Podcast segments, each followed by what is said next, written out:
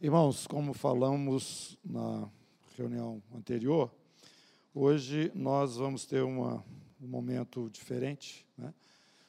Vamos estar aqui basicamente orando é, pelas pessoas que desejam ser cheias do Espírito Santo, batizadas no Espírito, e o nosso objetivo é que você tenha uma vida plena no Senhor. E eu vou explicar um pouquinho aqui antes de pedir que os pastores venham aqui para frente e vão nos, estar nos ajudando aqui. Amém, o Marley. É, e vamos estar orando, impondo as mãos sobre as suas vidas, como orienta a palavra do Senhor. Mas eu quero que vocês venham comigo para a gente é, lançar aqui o fundamento das, da ação né, que vai ser tomada. No capítulo 2 da, da, do livro de Atos. E eu gostaria também de é, informar os irmãos o seguinte: que nós vamos estar orando, e se você deseja receber oração, nós vamos estar orando você aqui. Agora, os irmãos que já foram batizados no Espírito, ou que não estão é, com, interessados nisso agora, ou qualquer coisa que seja que não esteja ligada assim com o que estará acontecendo, os irmãos estarão liberados, né?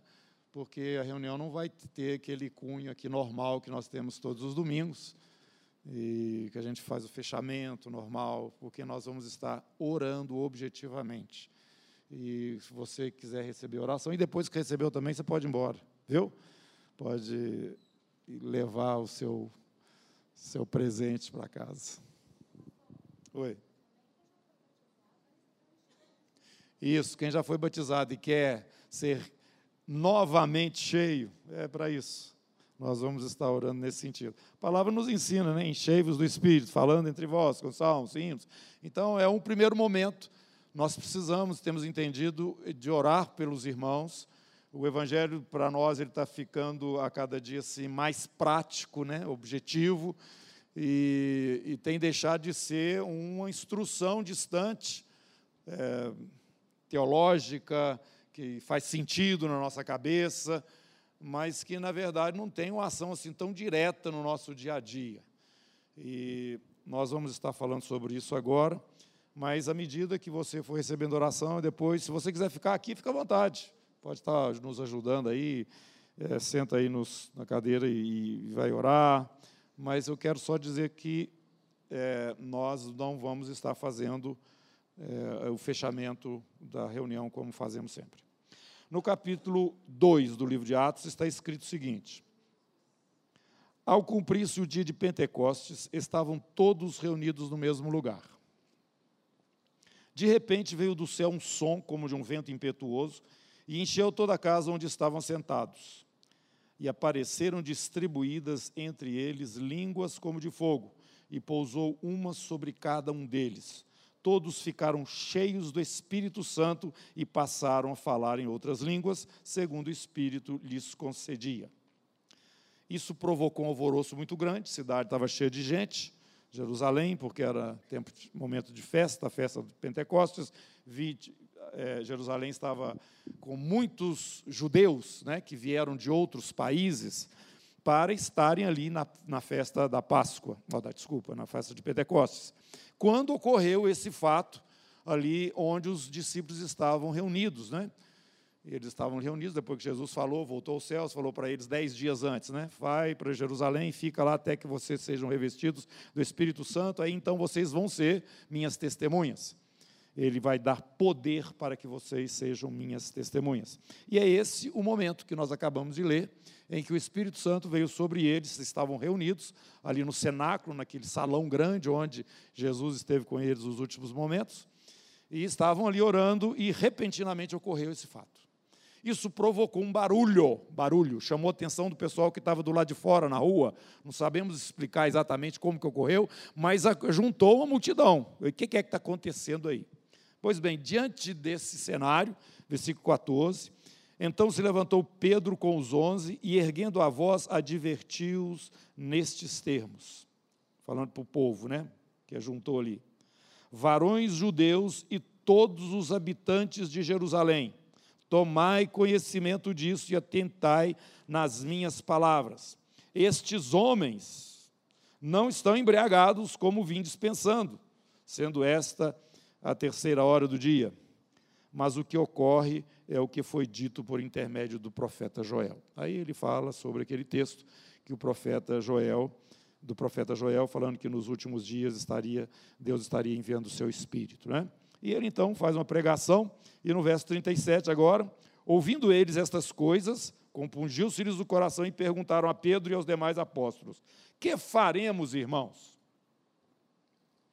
Respondeu Pedro: Vocês precisam se arrepender, tá? E cada um de vós seja batizado em nome de Jesus Cristo para remissão dos vossos pecados e recebereis o dom do Espírito Santo pois para vós outros é a promessa, para vossos filhos e para todos os que ainda estão longe, isto é, para quantos o Senhor nosso Deus chamar. Todos os, os que o Senhor chama, eles têm este dom disponível. Que dom que é isso? É isso que vocês estão vendo que está acontecendo aqui. O que, que chamou a atenção de vocês? Não foi o fato da gente estar aqui falando em outras línguas e glorificando a Deus e ter um momento aqui que chamou a atenção até de vocês na rua? Pois bem, isso está acontecendo. Ele aproveitou, anunciou Jesus como é, o Salvador, o Messias de Israel, que tinha sido crucificado há pouco tempo atrás, e eles então, ouvindo estas coisas e presenciando o que aconteceu ali diante dos olhos deles, estava acontecendo, eles então foram instruídos pelo apóstolo que eles precisavam, diante daquele fato, que eles estavam assim, é, é, como é que como é que eu posso traduzir compungir? Compungir-se os corações, né? Como é que é a expressão? Vê se tem outra palavra aí na sua tradução. Compungiu-se-lhes. Ficaram constrangidos, não é isso? É essa palavra? Houve um constrangimento na alma deles, diante daquela realidade, daquele fato. Nós matamos o nosso Messias, mas aqui agora nós estamos presenciando o fato né, maravilhoso de que ele enviou o seu Espírito, ele que, segundo esse pessoal, ressuscitou, e eu estou crendo, porque agora estou vendo um negócio aqui diferente acontecer no meio de Israel. Foi isso. Então, nós precisamos destacar esse momento, porque esse momento foi o princípio da igreja. E aqui eu quero parar um pouquinho para dar uma explicação rápida, que eu já dei aqui e, é, na comunidade. Quando nós estamos lendo os evangelhos, nós precisamos de entender que nós ainda estamos num, no, no, no, no Antigo Testamento. Tá? Nós já estamos no Antigo Testamento. Não passamos para o Novo ainda não. O Novo Testamento ele começa exatamente em Atos. A nova aliança começa em Atos e começa no capítulo 2 de Atos. Jesus não viveu o período da igreja. Não, não viveu o período da igreja. Tá? Jesus faz menção da igreja, mas a igreja não era uma realidade enquanto Jesus estava na terra. E o que nós temos no ministério de Jesus, relatado nos evangelhos, é o Messias prometido a Israel presente e respondendo todas aquelas profecias a respeito desse Messias que a nação eh, esperava. E essas, essas promessas estavam acontecendo na vida de Jesus. E Jesus mostrou para eles, então, o caminho, né, e falando a respeito dele mesmo, ele, ele deu esse testemunho. Eu sou o caminho, a verdade e a vida, ninguém vem ao Pai a não ser por mim. E ele foi rejeitado nesta condição de Messias de Israel. Ele deveria ser recebido como rei e não foi e foi crucificado porque ele assumiu que era. Foi isso. E isso tudo dentro de um contexto judaico. Então, a maioria das coisas que você está lendo nos evangelhos, você tem que ter essa perspectiva. Jesus está falando como um judeu para a nação de Israel, objetivamente. Claro que o ensino dele é para a igreja, é claro, mas você tem que ter esse entendimento. Jesus vivenciou uma realidade, a realidade de Israel, para Israel. Tanto que o fechamento do seu ministério, os discípulos falaram para ele: agora o Senhor vai restaurar o reino a Israel. Aí então a coisa muda. Nós já explicamos isso aqui, Atos capítulo 1. Jesus falando para eles: não, ainda não chegou esse momento, ou esse momento vai, foi transferido para o futuro. Agora vai acontecer um mistério de Deus que vocês não sabem deles. E eu avisei para vocês quando estava lá no cenáculo com vocês. Mas agora eu vou estar dando a instrução para que as coisas comecem a ficar claras para vocês. Vocês não vão sair de Jerusalém e vocês vão receber o Espírito. Aí, em vez de vocês ficarem pregando só para os judeus a meu respeito, porque o judeu que me espera é Israel que espera o Messias, os gentios não têm nada a ver com isso, tá? Mas agora, quando eu vou voltar aos céus, mas é, daqui um tempo, dez dias depois, Jesus não fala quanto tempo seria, mas falou: espera lá em Jerusalém vocês vão receber então o dom do Espírito, este dom. Eu vou enviar o Espírito, e aí então vocês vão fazer diferente do que vocês fizeram até agora comigo, aqui presente. Vocês vão testemunhar ao meu respeito para os judeus em Jerusalém, dentro da Judéia, vocês vão testemunhar também para os samaritanos, o vizinho aqui, e vocês vão até os confins da terra falando a respeito desta verdade. Que o meu sangue purifica os pecados, que eu paguei o preço por eles. E que esta mensagem que vocês vão estar é, anunciando, ela extrapola, ela vai além daquilo que está dentro do contexto aqui de Israel, que é a expectativa do Messias. Bom, gente, isso é só um, um parênteses que eu abri. Eu gosto sempre de falar isso porque eu vejo a igreja misturando a antiga aliança com a nova aliança e fica uma confusão. Já que está na Bíblia, não, está na Bíblia, mas a revelação é progressiva, você precisa entender isso. Porque senão agora nós estamos falando a respeito do Espírito Santo, ele não agia da forma como ele age hoje na antiga aliança. Não. Não agia, não. Quando o povo estava no deserto, Deus teve que tirar do Espírito que estava sobre Moisés e distribuir daquele povo, né? E Josué ficou assim um pouco enciumado, e é, com aquilo está acontecendo, inclusive com alguns que não se apresentaram ali. E Moisés fala para ele: Olha, eu gostaria que todo Israel fosse cheio do Espírito. Isso aconteceu agora quando o Espírito Santo chegou no dia de Pentecostes, aqui, de, provocando aquele barulho, né? Todo, aquele barulho santo. Então, Pedro está falando, oh, gente, olha aqui, o que está acontecendo aqui é o seguinte. Diante desta realidade que eu falei para vocês, que está aí a pregação dele, do capítulo, capítulo 2, verso 14 até o verso 36, vocês têm que fazer três coisas. A primeira delas, vocês precisam se arrepender. Tá? O evangelho aqui, arrepende dos seus pecados. Arrepende dos atos errados que você tem é, feito e vivido dentro deles até agora. Arrependa diante de Deus. Constrange o seu espírito. Fala assim, Senhor, eu, eu realmente não estou tô, tô bem na fita, não. Tá? Essa é a realidade de todo homem. Segundo, vocês precisam ser batizados nas águas. Nós vamos enfiar vocês dentro d'água, tá? Porque isso significa morte e ressurreição. Assim como Jesus morreu, ressuscitou, agora vocês estão morrendo também por esse testemunho que vocês estão dando, de que Jesus é o Senhor, porque vocês estão se identificando com Ele. Mas como ele morreu e ressuscitou, vocês também vão mostrar isso através do batismo. E quando sair das águas, uma nova criatura. É como saindo de dentro do sepulcro. Uma nova vida está sendo manifestada. Este, eu chamo isso de um ato profético, tá? Batismo, ceia. Mostra uma realidade espiritual. E você precisa fazer isso, porque você ainda está aqui na terra. Não precisa ser batizado para ir para o céu, viu, gente? Nem no Espírito Santo e nem nas águas. Para ir para o céu, você precisa de crer em Jesus como seu Senhor e Salvador. Pronto. Agora, para quem Deus vai manter e está acontecendo isso com você e comigo, aqui na terra por um tempo ainda, não sabemos quanto, nós precisamos de ter um posicionamento diante do mundo espiritual e do mundo natural. Então, batismo, vai para a água. Um ato público. Eu sou um cristão assumido. Eu reconheço, por isso nós não batizamos criança, viu gente? Porque ela não vai falar isso, ela não passa por essa experiência. É só um pecador arrependido é que tem que ir para a água para ser é, é, batizado. Porque o batismo significa isso. Alguma coisa aconteceu dentro dele. Eu creio nesse Jesus, você está pregando aí, Pedro. Eu me arrependo dos meus pecados. Eu quero agora ser um discípulo dele e a minha vida passada vai desaparecer porque ele vai me dar uma nova vida, é isso que ele prometeu.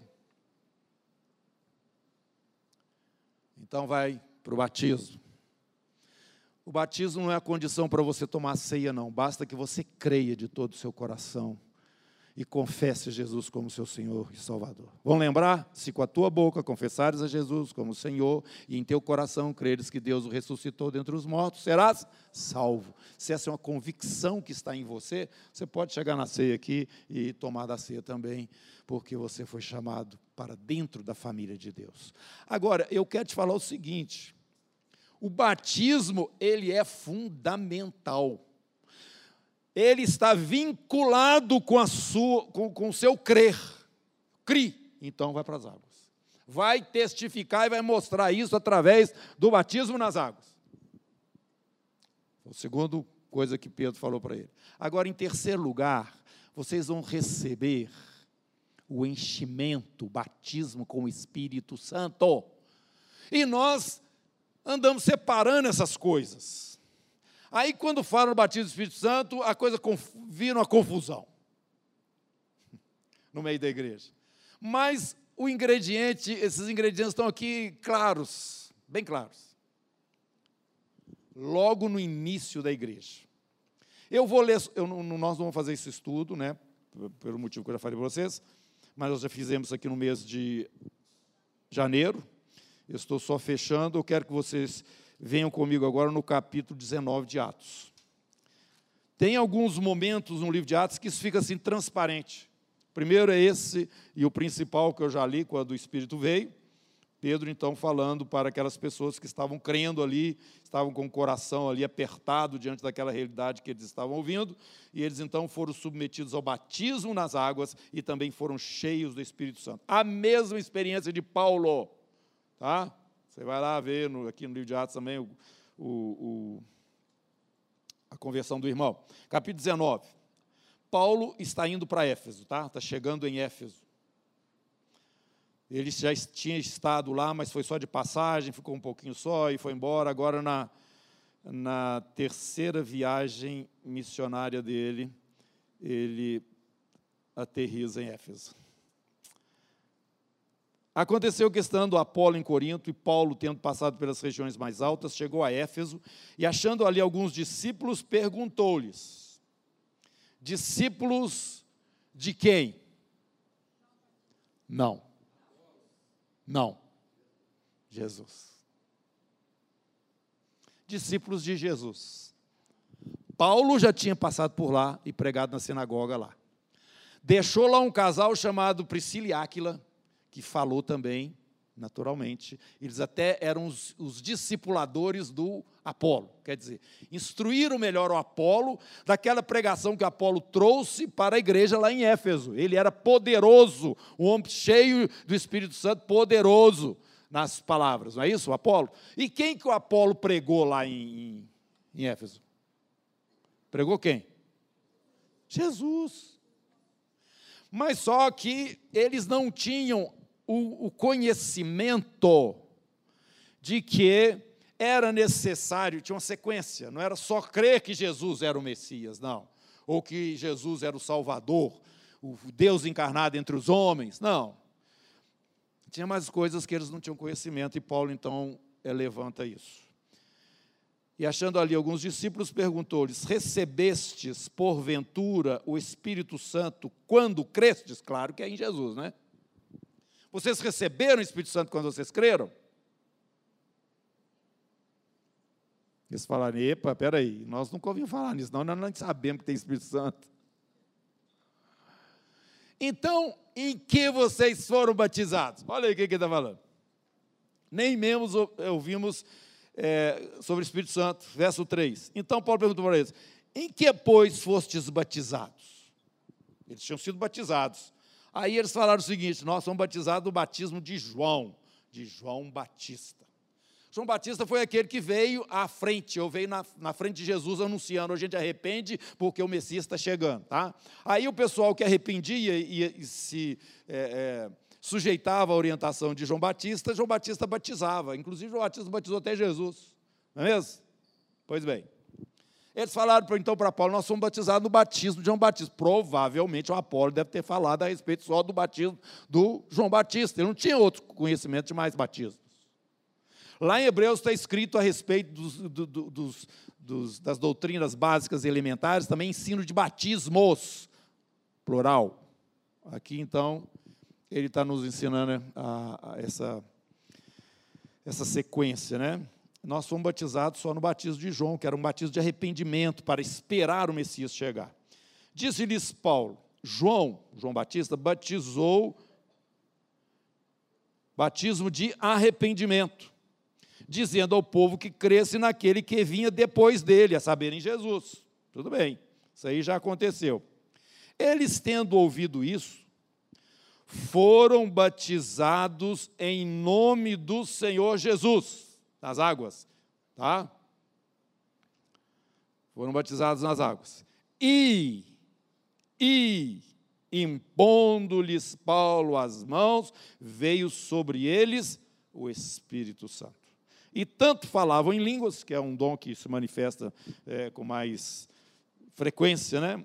Nesse momento, como profetizavam. Eram ao todo uns doze homens. Eles já tinham crido, eram discípulos, mas ainda não tinham sido batizados no batismo cristão, que nós batizamos aqui, no Pai, do Filho e do Espírito Santo e eles ainda não tinham recebido o batismo também pela imposição de mãos. Então, estou deixando isso para vocês só para dizer para vocês o seguinte: nós estamos empenhados em colocar estas coisas juntas, na prática desse ministério. Todas essas três coisas nós já sabemos elas, nós falamos delas, mas eu estou falando o seguinte: nós colocar isso junto. Por quê? Porque quando você crê, você precisa ser batizado como testemunho do Senhor Jesus na sua vida. Agora, você precisa também ser cheio do Espírito Santo, porque você vai ser uma testemunha de Jesus para outras vidas. Foi para isso que Jesus disse para eles esperarem em Jerusalém até que do alto fossem revestidos de poder. E nós temos ensinado aqui, irmãos, que nós, se, no, se o nosso andar não for no Espírito, nós não temos vitória como cristãos, a começar sobre a nossa própria carne. Nós não temos, não. Você não tem força de vontade em você, embora crendo que Jesus é o Filho de Deus, se o Espírito Santo de Deus não estiver agindo na sua vida. Por isso que nós estamos insistindo com os irmãos que já foram batizados, ora, exercita o dom de línguas, comece a falar em línguas, orar em línguas, não fique perdido aí, parado no meio da estrada, sem nada na cabeça ou pensando bobagem, comece a falar em línguas, comece a cantar em línguas, adorar em línguas, porque você é fortalecido no seu espírito. A sua vida abre de uma forma a visão espiritual ao seu, ao seu entorno vai abrir muito mais. E você vai poder andar no Espírito, porque quando você fala em línguas, você já está no Espírito, andando no Espírito. Porque o Espírito de Deus está falando sua através da sua boca. Então, irmãos, isso aqui é, um, é uma síntese rápida de, de três ministrações aí que ocorreram no mês de janeiro. Então nós estamos dizendo para você o seguinte: se você já creu no Senhor Jesus, se você já foi batizado nas águas e você não foi ainda, não tem convicção do seu batismo no Espírito Santo, se alguém não orou por você ainda, você não recebeu essa benção de Deus, é para você agora, tá? É para você agora. Se você já foi batizado no Espírito Santo e quer ser cheio, re, re, renovado no Espírito? Também.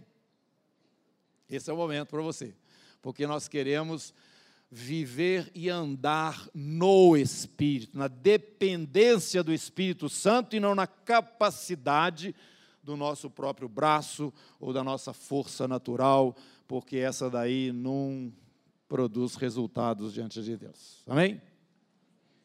Se você tem alguma dúvida, nós podemos conversar sobre isso no horário separado aqui. Você pode marcar, a qualquer momento você pode conversar com qualquer um de nós aqui, presbíteros e pastores também aqui nesse ministério. Mas não fique com esse negócio sem, é, com essa, esse, esse tema tá, em aberto, porque tem grandes riquezas do Senhor para nós, não somente ministério, mas para nós, a nossa vida pessoal, em todos os aspectos que ela envolve. Tá bom?